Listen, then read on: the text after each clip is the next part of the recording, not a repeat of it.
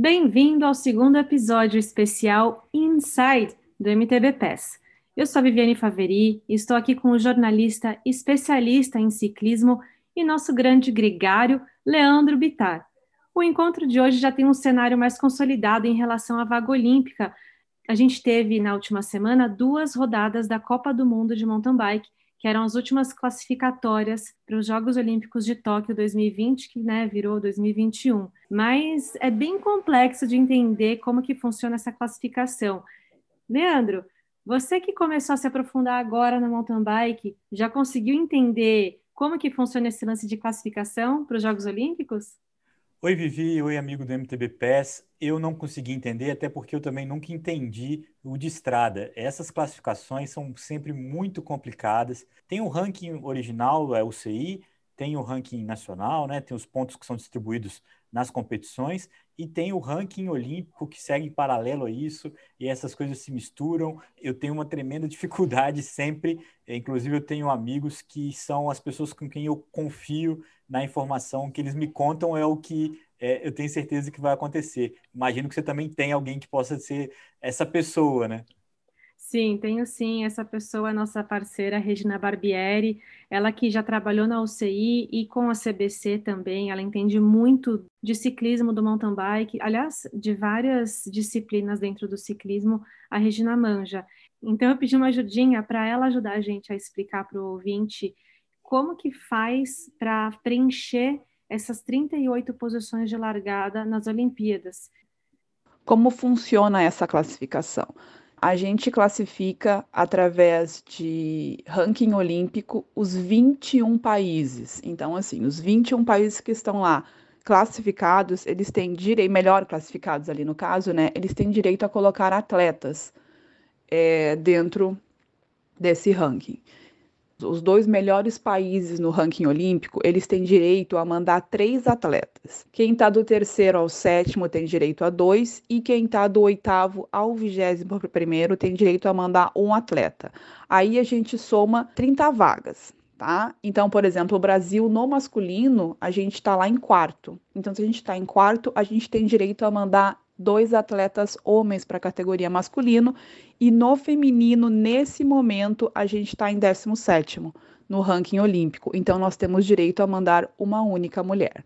Tá? Então, além dessas 30 vagas que a gente consegue através de classificação, a, o país que recebe o evento, que organiza, no caso o Japão, ele tem direito a colocar um atleta no masculino e um no feminino. Então, por ser o país sede, eles têm esse direito. Eles estando ou não classificados entre os 21 países, eles têm esse direito. E faltam sete vagas para completar as 38. E aí entra o processo de eventos, né? Então, por exemplo, é, os resultados dos campeonatos continentais de 2019, dos continentais da África, da América e da Ásia, eles dão uma vaga para o país melhor classificado. E lembrando que para Jogos Olímpicos, não importa o atleta que ganhou o evento, né? O atleta que, que, que, fez o melhor desempenho lá no evento, mas sim o país, né? O, o, no caso dos Jogos Olímpicos, classifica o país e não o atleta. Vamos dar um exemplo aqui é, do Campeonato Continental é, de 2019 que a gente teve aqui na América, que foi em Águas Calientes, no México. Esse evento, por exemplo, ele dá uma vaga para é, o país melhor classificado. Só que se o país melhor classificado, ou seja, o atleta, o país que ficou em primeiro no pódio, se ele já está entre esses 21 países, essa vaga ela vai para o próximo país que não está entre esses 21 países.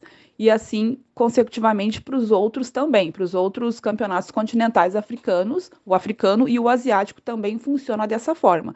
Então, um exemplo aqui é quem ganhou o campeonato pan-americano foi o Canadá. Mas o Canadá já tem uma vaga. O Canadá hoje está em décimo no masculino. Ele já tem uma vaga. Então, provavelmente, essa vaga ela vai para o próximo país que não tem uma vaga dentro desses 21 países, tá? E aí você vai colocar mais três atletas no masculino e mais três no feminino, contando com essas posições e com esses resultados dos campeonatos continentais de 2019. Aí você completa mais três vagas e fica faltando quatro vagas para fechar os 38 atletas. E essas quatro vagas, elas vêm através do Campeonato Mundial de 2019, que foi realizado em Mont Saint-Anne, no Canadá.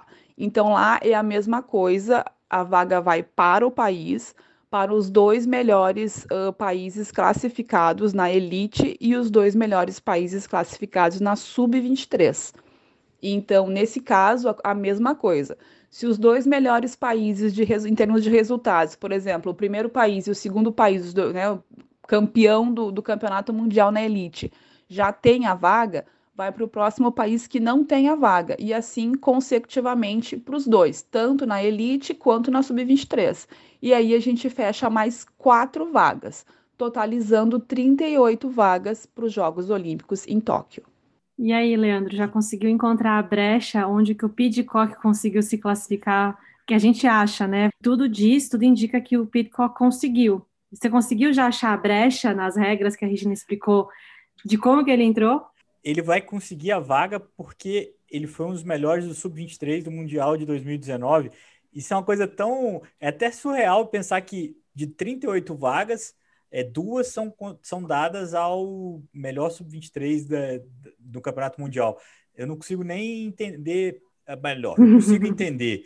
É óbvio que você quer renovação, assim como os prêmios continentais, né? Os, os campeões pan-americanos, africanos, é uma forma de globalizar essa disputa. São muitos poucos, é, 38 vagas é muito pouco, né?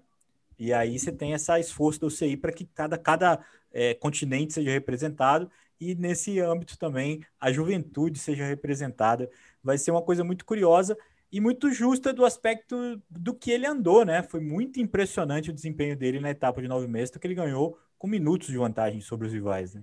Sim, só fazendo uma correção, o Pidcock não classificou no Sub-23, é o país, a Grã-Bretanha conquistou essa vaga, e aí eles, a Grã-Bretanha escolheu o qual atleta da Grã Então, já que a Grã-Bretanha recebeu essa vaga, porque não estava entre os 21 primeiros países, eles receberam essa vaga porque o Dascalu, que terminou em 24 lugar, ele precisava terminar top 24 para ele conquistar a vaga pelo país dele, Romeno não? Dascalu, Romeno, é.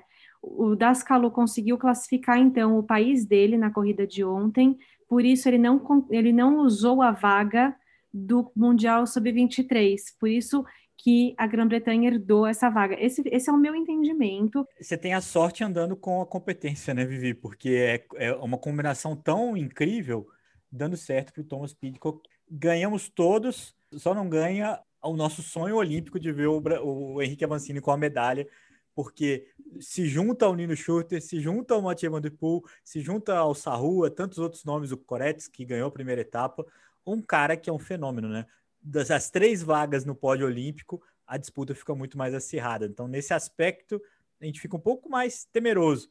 Mas mesmo assim, que se o Henrique quer um pódio olímpico, ele tem que ganhar de todo mundo, tem que ganhar desses caras bons mesmo, e vai ter até mais mérito se ele conseguir fazer isso, né? Essa é a beleza, né, do esporte. Mas, Leandro, voltando um pouco no assunto do ranking olímpico, para explicar como que funciona, como que entra nesse ranking, porque aí também tem todo um assunto, uma janela de, de, de questões e regulamentos. Eu mesma já participei do ranking olímpico, porque eu já fui uma das três atletas do Brasil a pontuar para o ranking olímpico. Cada nação tem essa forma de, de pontuar. As três principais atletas no ranking UCI de cada nação somam pontos para o ranking olímpico. E é assim que vai formando esse ranking de nações. O ranking olímpico fica na janela dos quatro anos ou ele tem um período específico de disputa? São os dois últimos anos antes das Olimpíadas. Então, o ranking de Tóquio 2020 começou em maio de 2018 e, fe e fecha agora em maio de 2020 e 21, porque é. como teve pandemia, teve toda uma questão especial, né? E foi mais difícil ainda ser justo com o mérito do ciclo, né? Com essa uhum. prorrogação, né, de porque eles tiveram que estender um tempo de classificação para dar chance para todo mundo. ano passado as etapas é, não foram realizadas, né? A gente não tinha, ficou um, um ranking meio torto, né?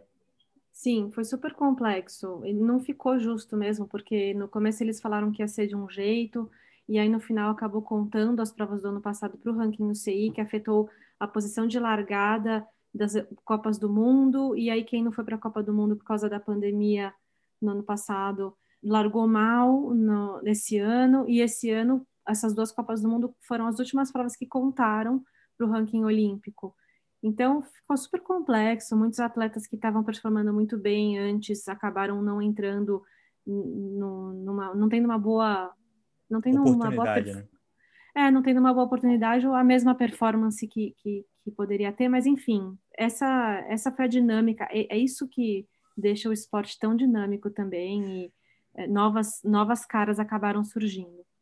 Isso afeta também pela classificação, né, Vivi? Por exemplo, as provas no Brasil, que geralmente sempre contavam pontos e compunham aí o ranking, a não uhum. realização no ano passado também tiveram impacto nisso. E imagino que, como, você disse, que, a, que existem níveis diferentes né, de classificação, é, as provas nacionais que têm o selo CI também têm uma, um significado importante para, principalmente para os brasileiros, para os latinos que querem uma vaga na Olimpíada, né?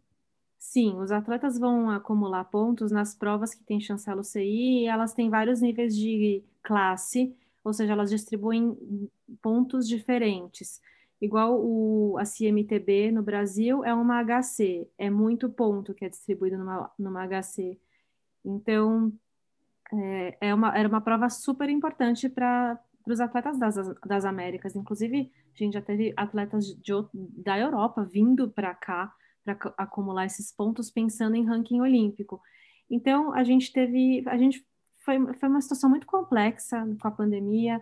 A gente viu os europeus competindo e a gente não tendo provas, então isso afetou com certeza a colocação dos brasileiros. E dentro desse cenário tão difícil, tão reduzido de oportunidades, né, são 38 vagas, a gente tem os critérios nacionais. Cada país tem um jeito de classificar seus ciclistas e o Brasil também tem e eu lembro muito que o Edu Rocha veio no Gregário Cycling e ele falou que o Henrique, o staff do Henrique, insistiram muito com a CBC para que essas regras fossem claras, nítidas e fiéis até o final, porque a gente já viu historicamente na história da olímpica brasileira várias tretas em relação à convocação do ciclista que vai para a Olimpíada, é sempre um away, e apesar de tudo isso, a gente também não tem muito claro quais são os nossos nomes, né?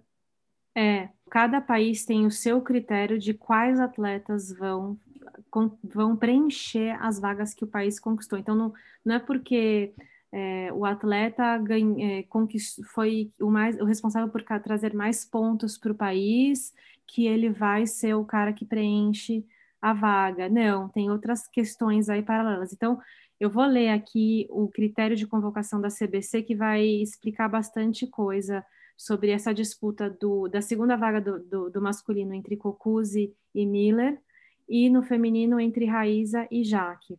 Os melhores atletas ranqueados no ranking olímpico UCI ao final do período de classificação, levando em conta 10% de variação de pontos entre esses atletas. Existindo essa margem de 10%, será aplicado automaticamente a análise de pesos, o que, que o cara fez melhor do que o outro, né? Você começa a comparar os, os desempenhos. Então, e foi isso que o, Henrique Avancini bateu na tecla para saber qual é exatamente a corrida que vai contar nesse peso. E aí eles colocaram aqui: são os campeonatos mundiais e Copas do Mundo que vão receber peso 2, enquanto todas as demais competições terão peso 1.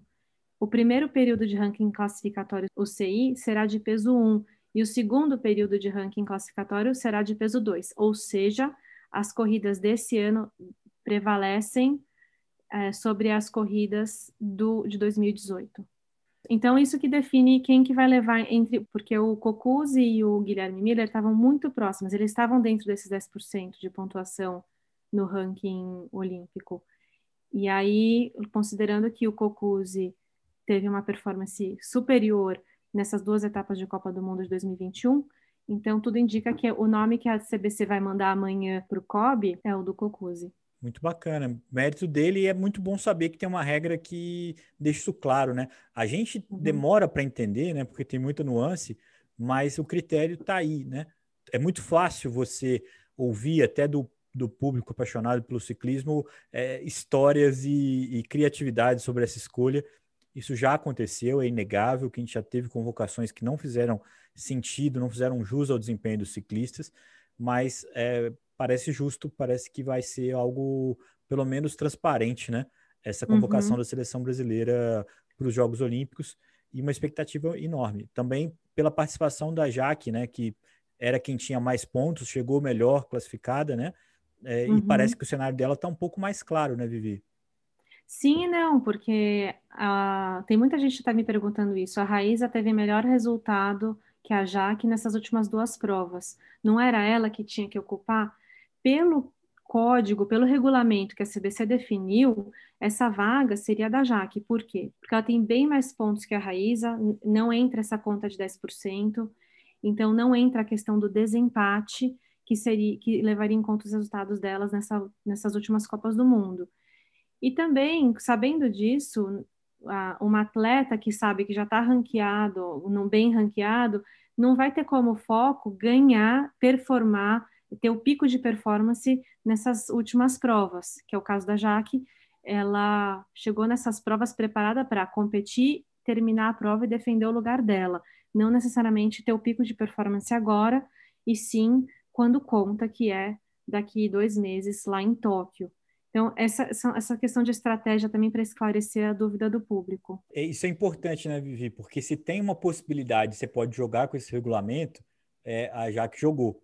Né? Ela não uhum. precisava ser melhor do que a Raíza nessas duas etapas para conseguir uma vaga olímpica, e aí é o cenário que se coloca, né?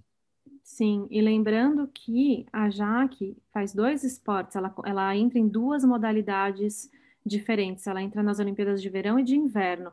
Então, ela classificou o Brasil para as Olimpíadas de Inverno. Agora, é, no começo desse ano, ela foi para a Europa, competiu as, o Mundial de Cross Country Olímpico e Biathlon, classificou o Brasil e voltou, fez a transição para o mountain bike e agora se prepara para as Olimpíadas de Verão. E depois que passar Tóquio, ela volta para focar no, nas Olimpíadas de Inverno e fazer a última participação dela numa, numa Olimpíada em 2022. E aí ela já anunciou que vai se aposentar, vai, vai dar um outro foco para a vida dela, já está sentindo que missão cumprida. E eu acho que sim também, né, Leandro? Vão ser quantas Olimpíadas no currículo dela? É oito, né? Vai dar é oito Olimpíadas. Recorde. E vai ser o, eu... a maior representante Incrível. do esporte brasileiro. A, a, verdade é que são duas grandes ciclistas, né? A Raíza teve na Olimpíada passada, tem tudo aí para poder buscar uma nova chance na próxima.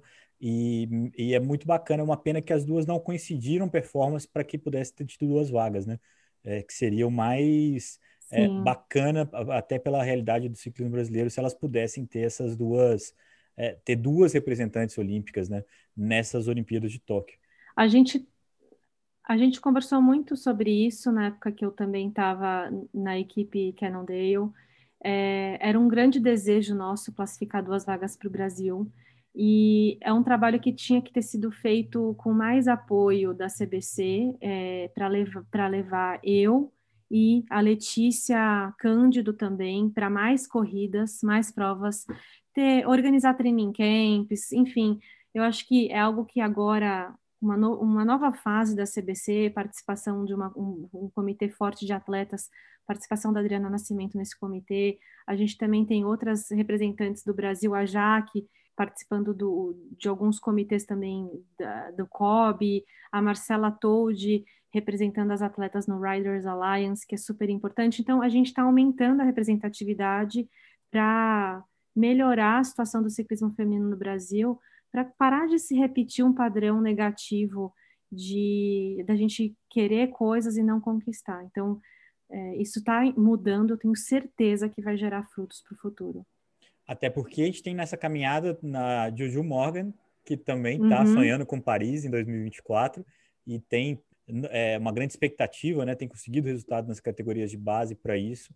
Então, cresce também a necessidade desse trabalho ser melhor estruturado. Eu estou na torcida. Eu espero muito que isso aconteça e que a gente veja esse cenário, é, até para a gente poder ter duas ciclistas, né? Ou ter mais ciclistas competindo em Paris. Sim, eu acho que um dos, uma das questões é a Jiu ter mais concorrentes dentro do Brasil para aumentar a competitividade aqui e ela ter mais chance de evoluir quando, principalmente para ir lá para fora. Mas o que ela está fazendo é incrível. Eu falo para ela, ela está construindo uma carreira sólida, degrau, degrau por degrau. Isso que é o mais importante. Pois é, Vivi, eu acho que a gente tem aí um cenário muito promissor, ao mesmo tempo que se materializa a expectativa para a Olimpíada de Tóquio, que está aí é, em agosto. A gente tem antes etapas da Copa do Mundo, a gente tem também antes encontros aqui no MTB PES Inside, falando sobre os eventos, os principais eventos do ciclismo mundial. A gente vai ver o pessoal afinando os ponteiros aí para um bom desempenho em Tóquio. É isso aí, e convidar você que está ouvindo a gente para nos seguir nas redes sociais, no Instagram, arroba MTBPS, Facebook MTBPS, Twitter, MT... Twitter MTBPS também. Dá um follow no Spotify para a gente entrar na sua playlist e indica para um amigo se você gostou desse episódio. A gente se vê então, Vivi, o MTBPS volta na próxima semana com a etapa, com uma entrevista com Alex Malacarne e daqui a 15 dias a gente retoma com o MTB PES Inside, um novo encontro sobre as notícias do, do pelotão mountain biker. Um grande abraço para você, um grande abraço para quem ouviu a gente até agora. Até a próxima semana. E boas pedaladas!